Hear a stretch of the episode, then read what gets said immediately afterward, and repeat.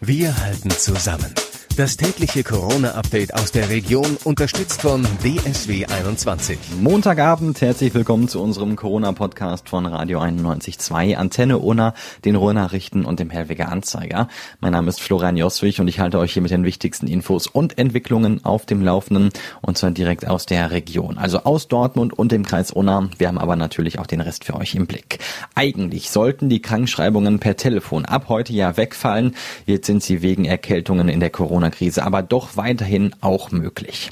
Seit heute dürfen viele Einzelhändler wieder ihre Türen öffnen. Anfangs war der Publikumsverkehr in der Dortmunder Innenstadt noch verhalten, doch mittags änderte sich die Lage plötzlich. Da wurde es erheblich voller. Die Echtzeitfrequenzmessung von highstreet.com zeigte zeitweise mehr als eine Verdreifachung gegenüber den vergangenen Montagen.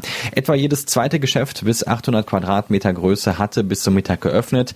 Die längste Schlange bildete sich auf dem oberen Westen Hellweg. Da steht ein Babyfachgeschäft vor der Pleite und macht Ausverkauf. Auch vor Apotheken standen die Menschen in der Schlange. In den meisten Geschäften trägt das Personal Mundschutz, vereinzelt auch Kunden. Um die Zahl der Menschen im Laden zu beschränken, werden Kunden zum Beispiel am Eingang persönlich abgeholt oder es wird eine begrenzte Zahl Warenkörbe verteilt.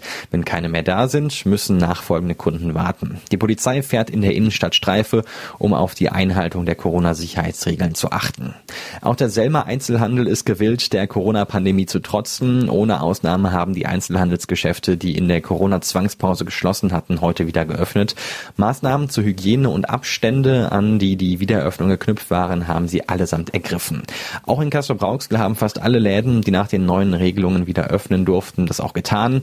Nur wenige Geschäfte warten noch ab. Auch viele Einrichtungshäuser waren zum Reopening gut besucht, sowie zur Brücken in Unna.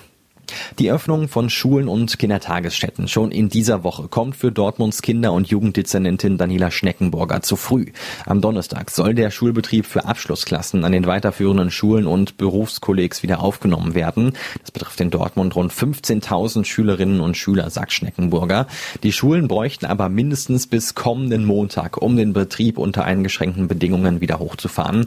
Vor allem an den Berufskollegs, die fast nur aus Abschlussklassen bestünden, sei der Mindestabstand Abstand von anderthalb Metern kaum einzuhalten.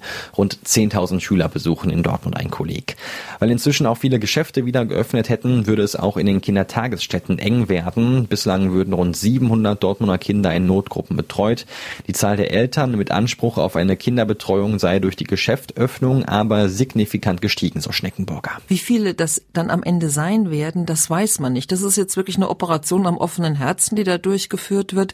Ob das Personal in den Kindertageseinrichtungen Einrichtung ausreicht, um eine vorgeschriebene Gruppengröße von fünf Kindern zu betreuen, äh, das kann, glaube ich, niemand seriös im Augenblick sagen. Die Dortmunder Stadtwerke stocken ihr Angebot zum Schulbeginn am Donnerstag auf. Dann würden mehr Busse und Bahnen eingesetzt als vor der Corona-Krise, sagt Stadtwerke-Chef Guntram Pelke. Allein im Busbereich werden demnach auf bestimmten Verbindungen insgesamt zwölf E-Wagen eingesetzt. Voraussetzung für den reibungslosen Ablauf sei aber, dass die Schulen den Unterrichtsbeginn für die einzelnen Jahrgänge entzerrten. Die Stadt will das zusammen mit den Schulen noch abklären. Die Stadtwerke appellieren auch an die Eigenverantwortung der Fahrgäste. So sollten alle Mund- und Nasenbedeckungen tragen. Das könnten auch Schals oder Tücher sein. Die strikte Einhaltung des Mindestabstands kann generell im ÖPNV nicht garantiert werden. Allein die Stadtwerke müssten dann 850 statt 170 Busse einsetzen. Das Kontaktverbot wegen Corona wird von den Menschen im Kreis Unna weitgehend respektiert. Das ergibt sich aus einer Bilanz der Polizei. Am Wochenende gab es in Zusammenhang mit dem Virus 38 Einsätze. Zum Vergleich, am langen Osterwochenende waren es fast 100 und schon diese Zahl galt als recht niedrig. Einen größeren Zwischenfall gab es vor einem Berghamener Supermarkt. Ein Mann aus Werne drängelte sich an der Warteschlange vorbei. Dabei hustete er einer Frau gezielt ins Gesicht. Gegen den Mann wird jetzt strafrechtlich ermittelt. Rund 200 Einzelhändler haben sich schon auf der Dortmunder Online-Plattform Deine Stadt bringt angemeldet. Über die Plattform werden Waren und Dienstleistungen online angeboten, sagt der Vorsitzende des Cityrings Dirk Rutenhofer. Von Apotheken über Blumenläden bis Restaurants sei alles dabei. Es habe sowohl von Kunden als auch von Händlern ein positives Echo gegeben.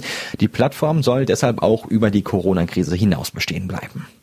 Das geänderte Essverhalten der Menschen in der Corona-Krise wirkt sich auch auf die Landwirte in der Region aus. Momentan fallen ja Besuche in der Kantine, der Mensa in Schule oder Uni oder auch der Restaurantbesuch weg. Die meisten essen und kochen zu Hause und das bedeutet für die heimischen Landwirte und die verarbeitende Ernährungswirtschaft eine größere Anpassung, meldet der landwirtschaftliche Kreisverband Hohe Lippe. Zum Beispiel seien Speisekartoffeln nachgefragt wie lange nicht mehr, aber der Pommesmarkt sei vollkommen zusammengebrochen. Einige Verarbeiter hätten die Produktion bereits eingestellt. Auch beim Fleisch ist der Absatz von Edelteilen wie etwa Rindersteak oder Rinderfilet eingebrochen, weil sie oft in Restaurants verzehrt werden. Günstigere Fleischprodukte hingegen fänden derzeit an den Fleischtheken mehr Abnehmer. In vielen anderen Sparten, etwa bei den Molkereiprodukten, seien Verpackungsgrößen das Problem, da die Gastronomie üblicherweise größere Mengen abnimmt als die Privathaushalte. Der Wertstoffhof in Lünen an der Josef-Redmann-Straße ist seit heute wieder geöffnet. Allerdings wird nicht die komplette Entsorgungspalette angeboten. Entsorgt werden können Kleinmengen an Grünschnitt, Sperrmüll, Altholz, Metallen, Elektrogeräten, Bauschutt, Papier und Pappe. Das hat die Stadt mitgeteilt. Säcke mit Restmüll oder Renovierungsabfällen sowie Altreifen werden derzeit nicht angenommen. Die Nutzung ist ausschließlich für Lüner erlaubt und es werden maximal drei Autos gleichzeitig auf den Hof gelassen.